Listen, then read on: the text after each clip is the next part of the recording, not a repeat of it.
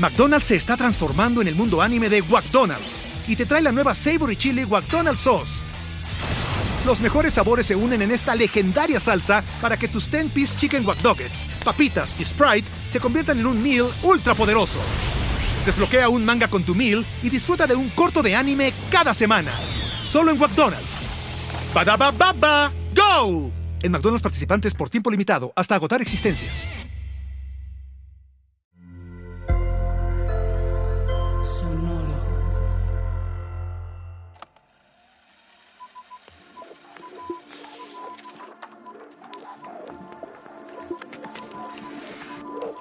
Señales irrepetibles, donde tu cuerpo habla. ¿Realmente nunca la amó? ¿No se amaban? Parecía una historia de ensueño. Esta es la historia de Lady Diana, Diana de Gales, la princesa Diana y el príncipe Carlos de Inglaterra. Estas personas que, que se vuelven una idea en el cerebro protagonizaron una de las historias más emblemáticas de la historia. Lo que hubo entre la princesa Diana, mejor conocida como Lady Di, como Lady Diana, la princesa del pueblo, la princesa del pueblo, y el príncipe Carlos, el primogénito. Quizás fue el idilio amoroso más importante, pero también más polémico de nuestros tiempos. Esta mujer que siempre supo que no iba a ser reina, pero dijo que sí, era la princesa del pueblo. También vimos cómo en aquel funeral el mundo entero se conmocionó, como se conmocionó con la boda, como se conmocionó con cada uno de los pasos. Lady Diana Spencer era hija de los condes de Althorp. Eh, el primero nace el primero de julio de 1961. Sí, sí viene de una familia noble. De hecho, el príncipe Carlos la conoce cuando ella era adolescente. Ella era y, y dentro de The Crown comentan que en ese primer encuentro, ella con esta vocecita suave, que es muy atractiva, porque le manda al cerebro la idea de suave al tacto, y con esta vocecita suave, con esta vocecita infantil, eh, queda de alguna forma seducido por, eh, por la princesa Diana, que en aquel entonces era simplemente Diana. Y de hecho lo conoce porque él tiene un amorío, un romance con Sara, que es la hermana mayor de Diana. En esa escena en The Crown, que puedo entender que es una licencia dramática, pero queda muy claro cómo ella está vestida como si fuera parte de, del paisaje, eh, trae un follaje verde y camina entre esos amplios salones y eso a él le causa mucha gracia.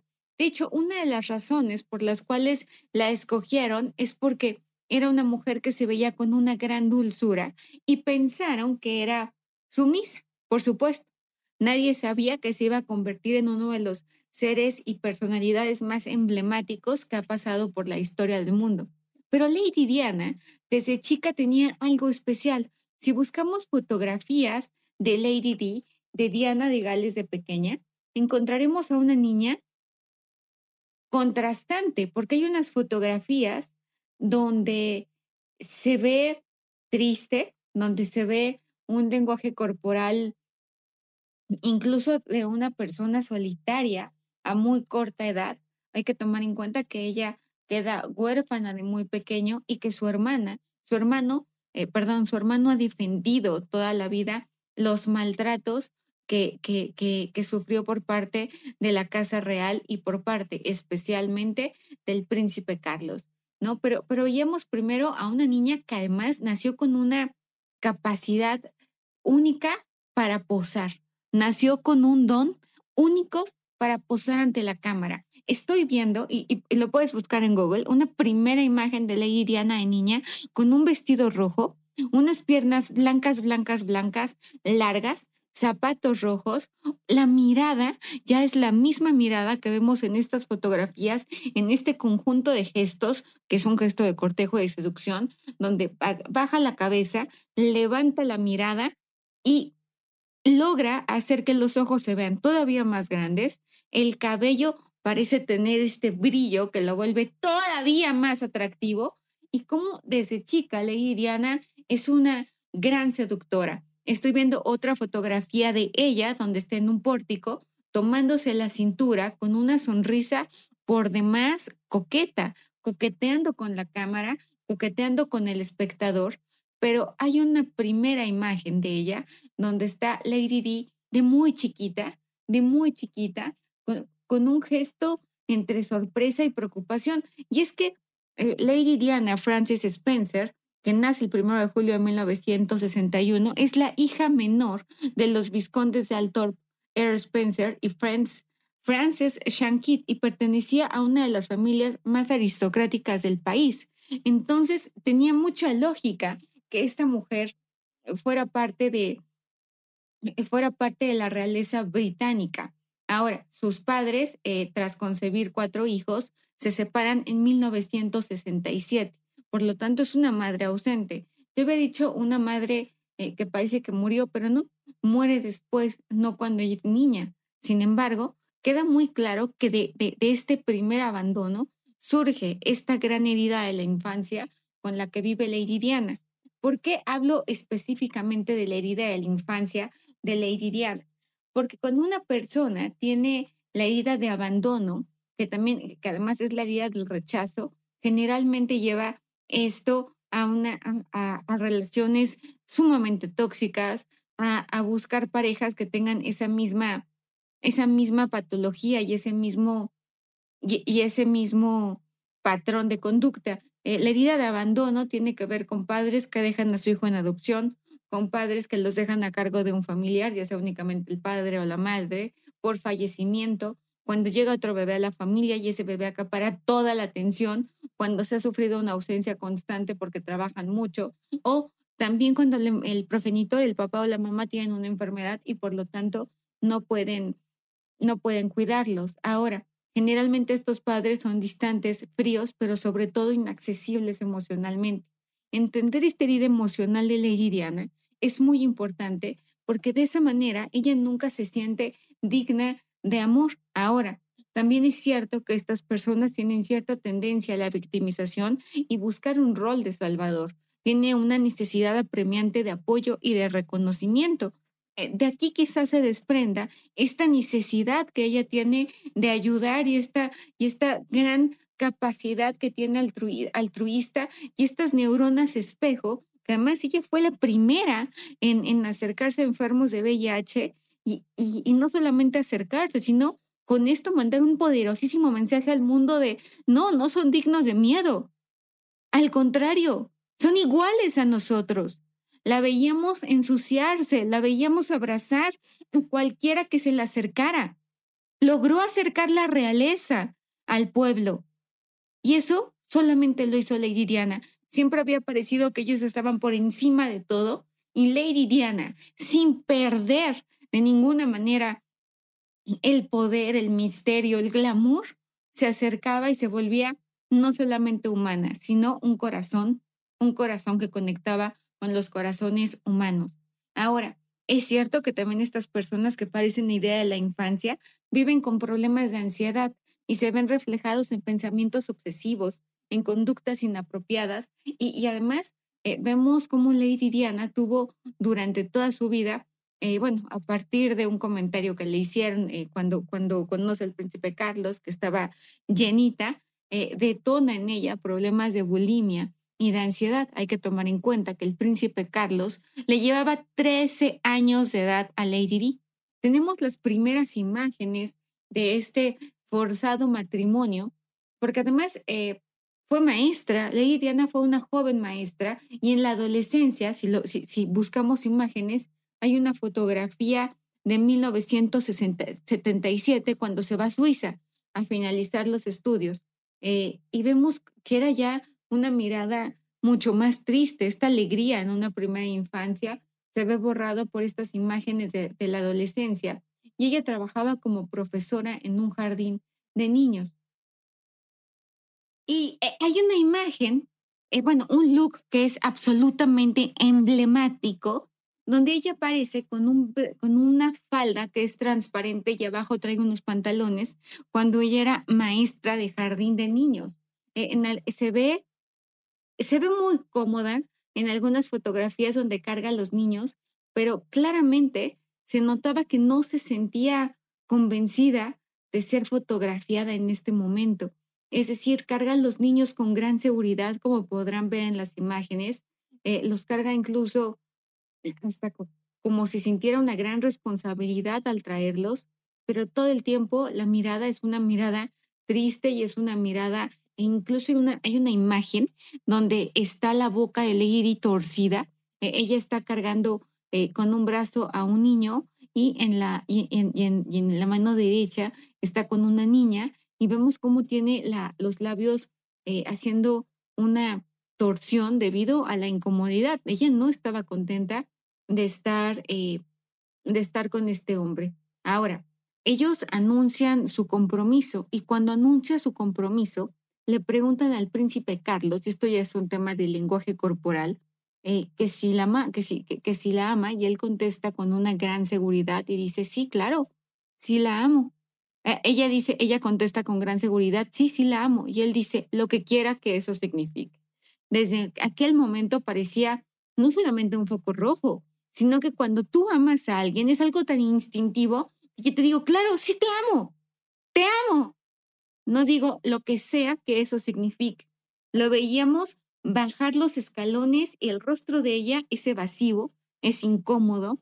Eh, las manos jamás se buscan. Él trae las manos en forma de puño. Parece que están caminando afuera del palacio de Buckingham y las cabezas jamás se buscan. Pero dices, bueno, a lo mejor las cabezas no, porque hay cámaras y están buscando a las cámaras, pero tenemos imágenes donde los pies tampoco se ven totalmente rígidos, se ven totalmente tensos, se ven totalmente incómodos. Y es que mientras Diana dijo claro, el príncipe Carlos dijo lo que sea que eso signifique, todo el tiempo está mirando hacia abajo de lo avergonzado eh, que se siente estar con esta mujer, ríe y vemos cómo se congela y cómo queda totalmente eh, tiesa, tiesa Lady Diana. Es que es impresionante. Imagínate que estás con tu prometido, que probablemente vas a ser la reina de Inglaterra o a estar, y que te diga lo que sea que el amor signifique.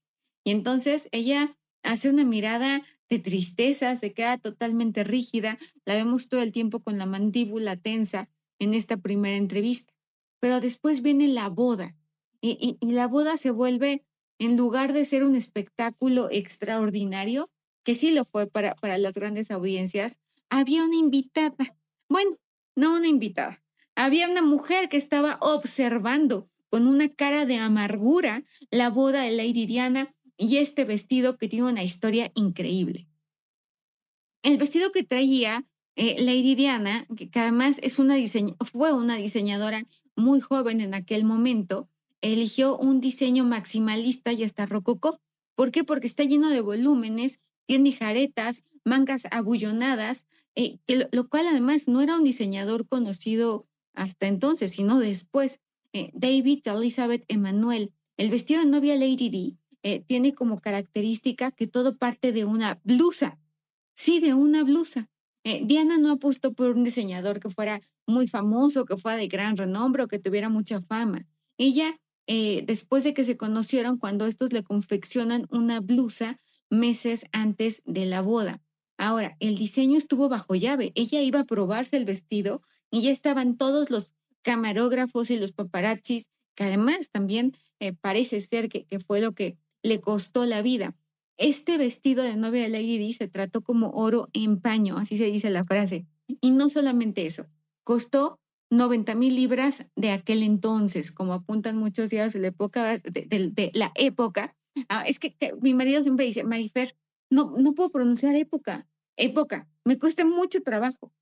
Pero bueno, el punto es que ahora sería muchísimo más cara. Lo que realmente se quería es que este look fuera único e irrepetible. Una señal irrepetible más a mi honestidad, mi mala pronunciación en inglés, pero es que además parecía un sueño con este moño en medio, estas mangas abultados. Eh, es una pieza de artesanía que está absolutamente cargada de detalles, detalles encajes en el escote, en las mangas de la abuela Isabel II, la reina Marie, Además, eh, se cosieron a mano lentejuelas y 10 mil perlas para darle brillo a ese vestido. Pero bueno, les voy a contar, uno nunca se imagina quién va a llegar a su boda, pero yo creo que en este caso sí. Camila Parker Bowles, el amor de la vida del príncipe Carlos y la mujer con la que actualmente está casada y que le dedicaremos un episodio porque se lo merece. De verdad, es lo suficientemente polémica eh, para merecerse un episodio. Bueno, ella estuvo en la boda mirando a lo lejos cómo se casaba el amor de su vida y ese Camila Parker no, no, no fue admitida en la Casa Real Británica debido a que era una mujer divorciada y parece que hasta con hijos. Entonces, pues no, no era bien vista en aquel momento. Al contrario, era bastante, bastante mal vista. Pero bueno, resulta que se casan en aquel lejanísimo julio de 1981. Eh, se dice que, que, además Diana expresaba dudas al caminar por ese pasillo. Los vemos a los dos y de verdad parece que están caminando en un velorio. Y, yo siempre defiendo que todos somos expertos en lenguaje corporal. Se ven tensos, se ven rígidos, se ve ella contenta cuando está en contacto con la gente, pero nunca, nunca, nunca cuando, cuando, cuando está con ella. Ahora, en la luna de miel empezó a haber eh, problemas debido a que toda la cámara se la robaba.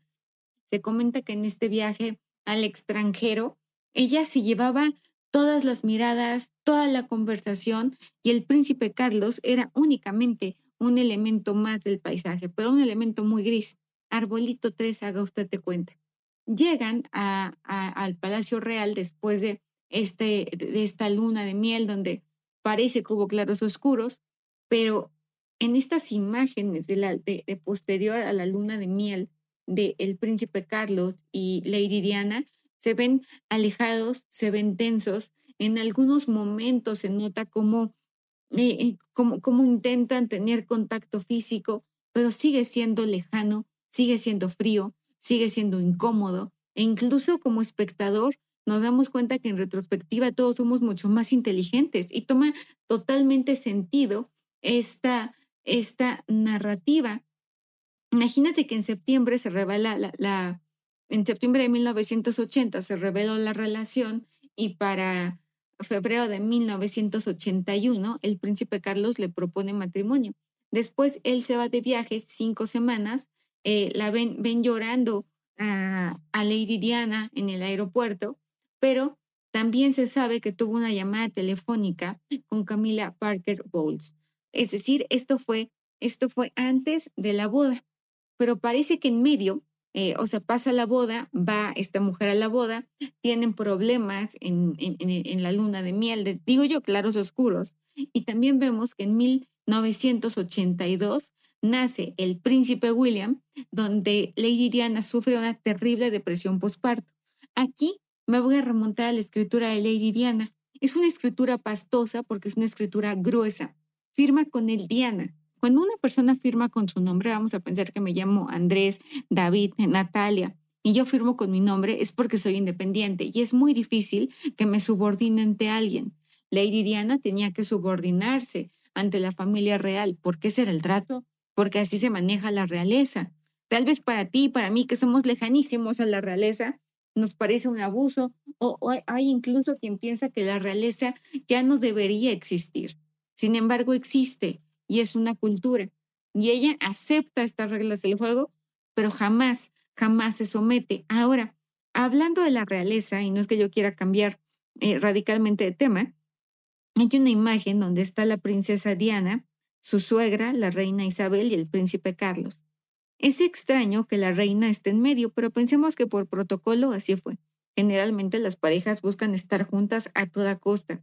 Bueno, pues Lady Diana, Diana en aquel momento, los pies de, ella sí miran hacia donde está la reina Isabel, al igual que Isabel Chabelita, ¿no? Para que sea, no, bueno, el tema es que parecía más empatía lo que existía entre ellas que lo que existe con, que lo que existe con, con el príncipe Carlos. Ahora, en 1984 nace el príncipe Harry, que también eh, se llena de, de duda está eh, debido a que se considera que se parece a, un amigo entrenador, de, a un amigo de Lady Diana en, a la fecha y imagen, este es el supuesto padre, pero yo creo que no, no es un tema que, que deberíamos de discutir, sin embargo, sí se parecen.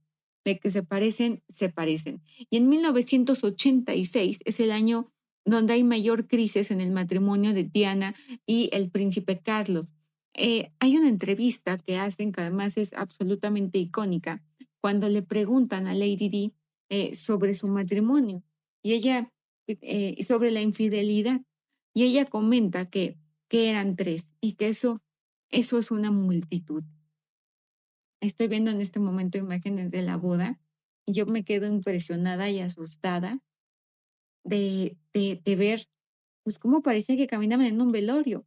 Y cuando entrevistan a Lady Diana, que ya era una figura conocidísima, queridísima, eh, está con un traje sastre de falda, eh, con medias negras, una blusa blanca, aretes pequeños y redondos y este peinado que es absolutamente icónico.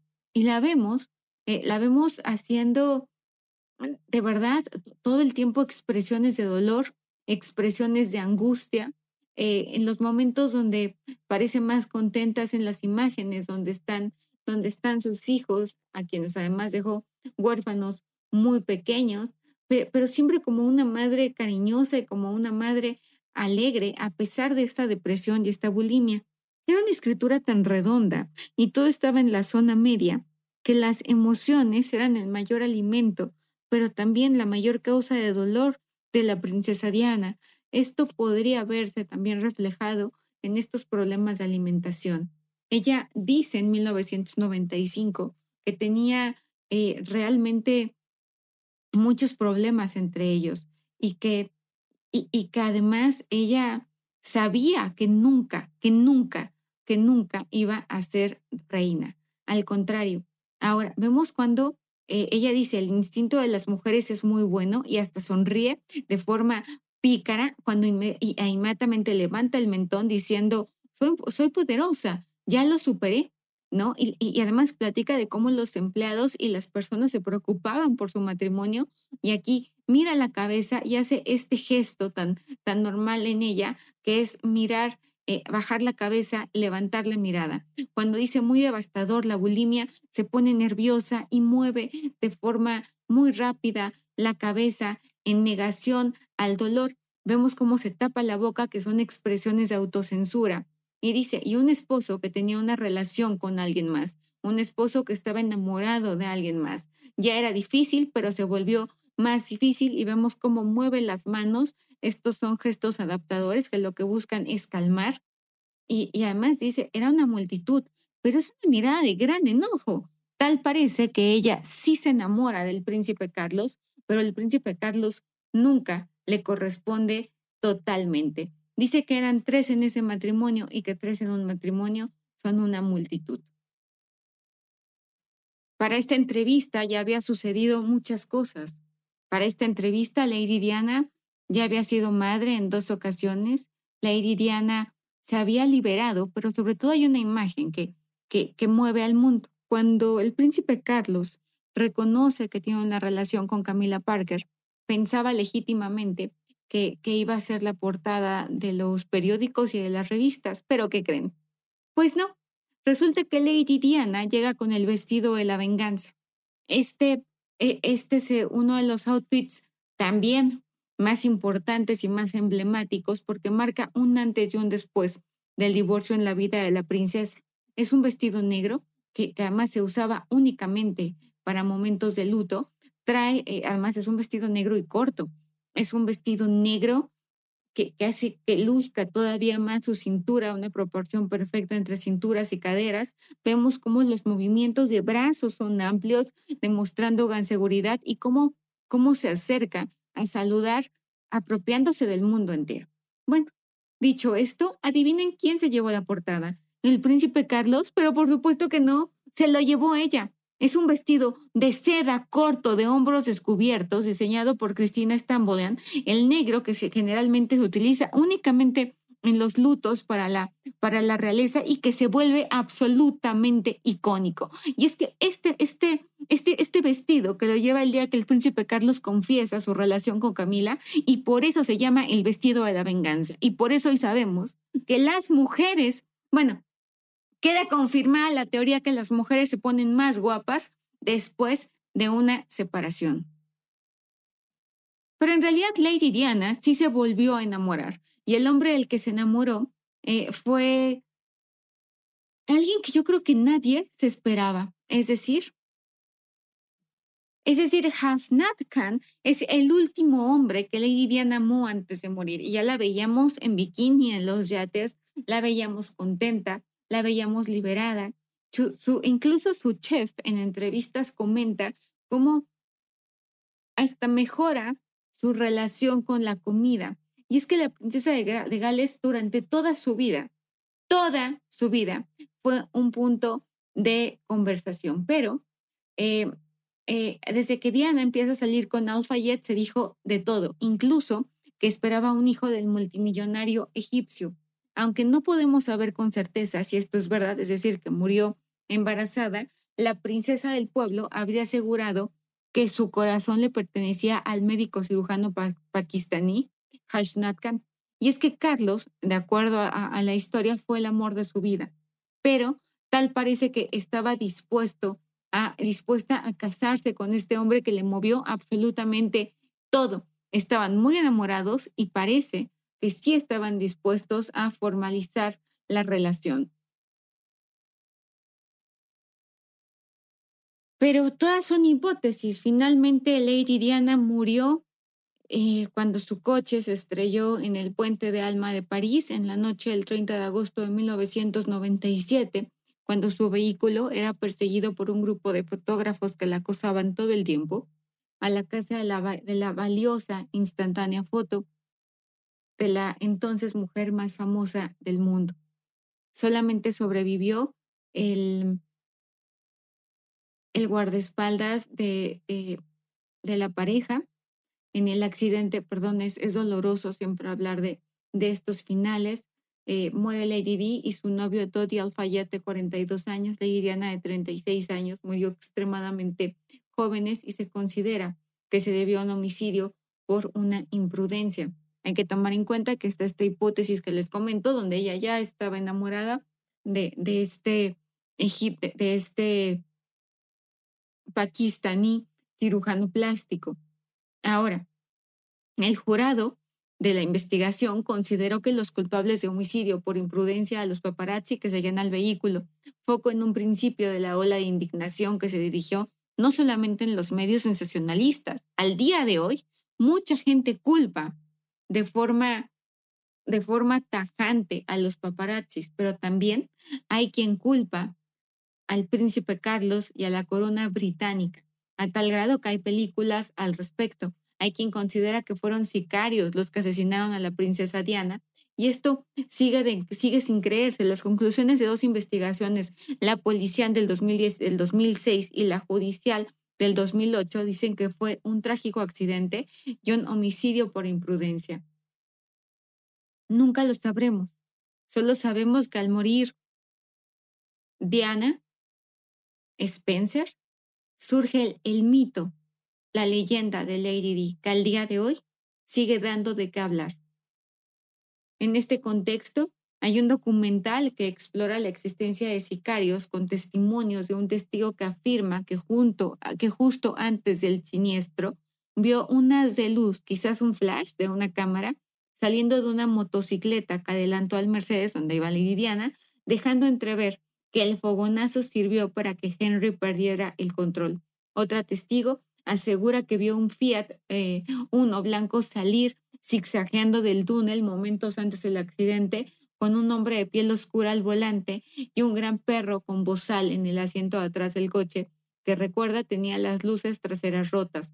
La entonces jefa de la brigada criminal, Martin Montiel, afirma, Montiel eh, confirma que se encontraron trazas de pintura blanca en el Mercedes, restos de cristales de luces de asfalto que bien confiesa que ninguno de los testimonios arrojó pruebas que sean concluyentes o que sean irrefutables. Eh, sea como fuera el documental sobre Diana, logró enganchar a millones de británicos que consideran y que al día de hoy, 2022, sigue vigente la teoría conspirativa que Lady Diana fue asesinada. Yo soy Marifer Centeno, ¿tú qué opinas?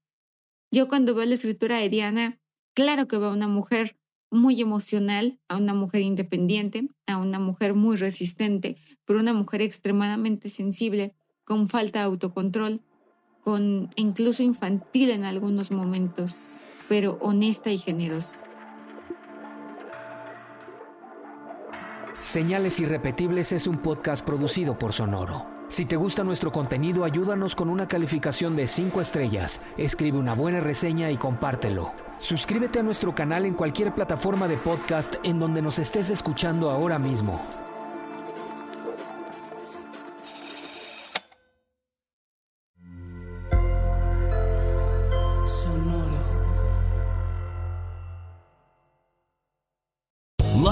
Casino asking people what's the weirdest place you've gotten lucky? Lucky? In line at the deli, I guess? Aha, in my dentist's office.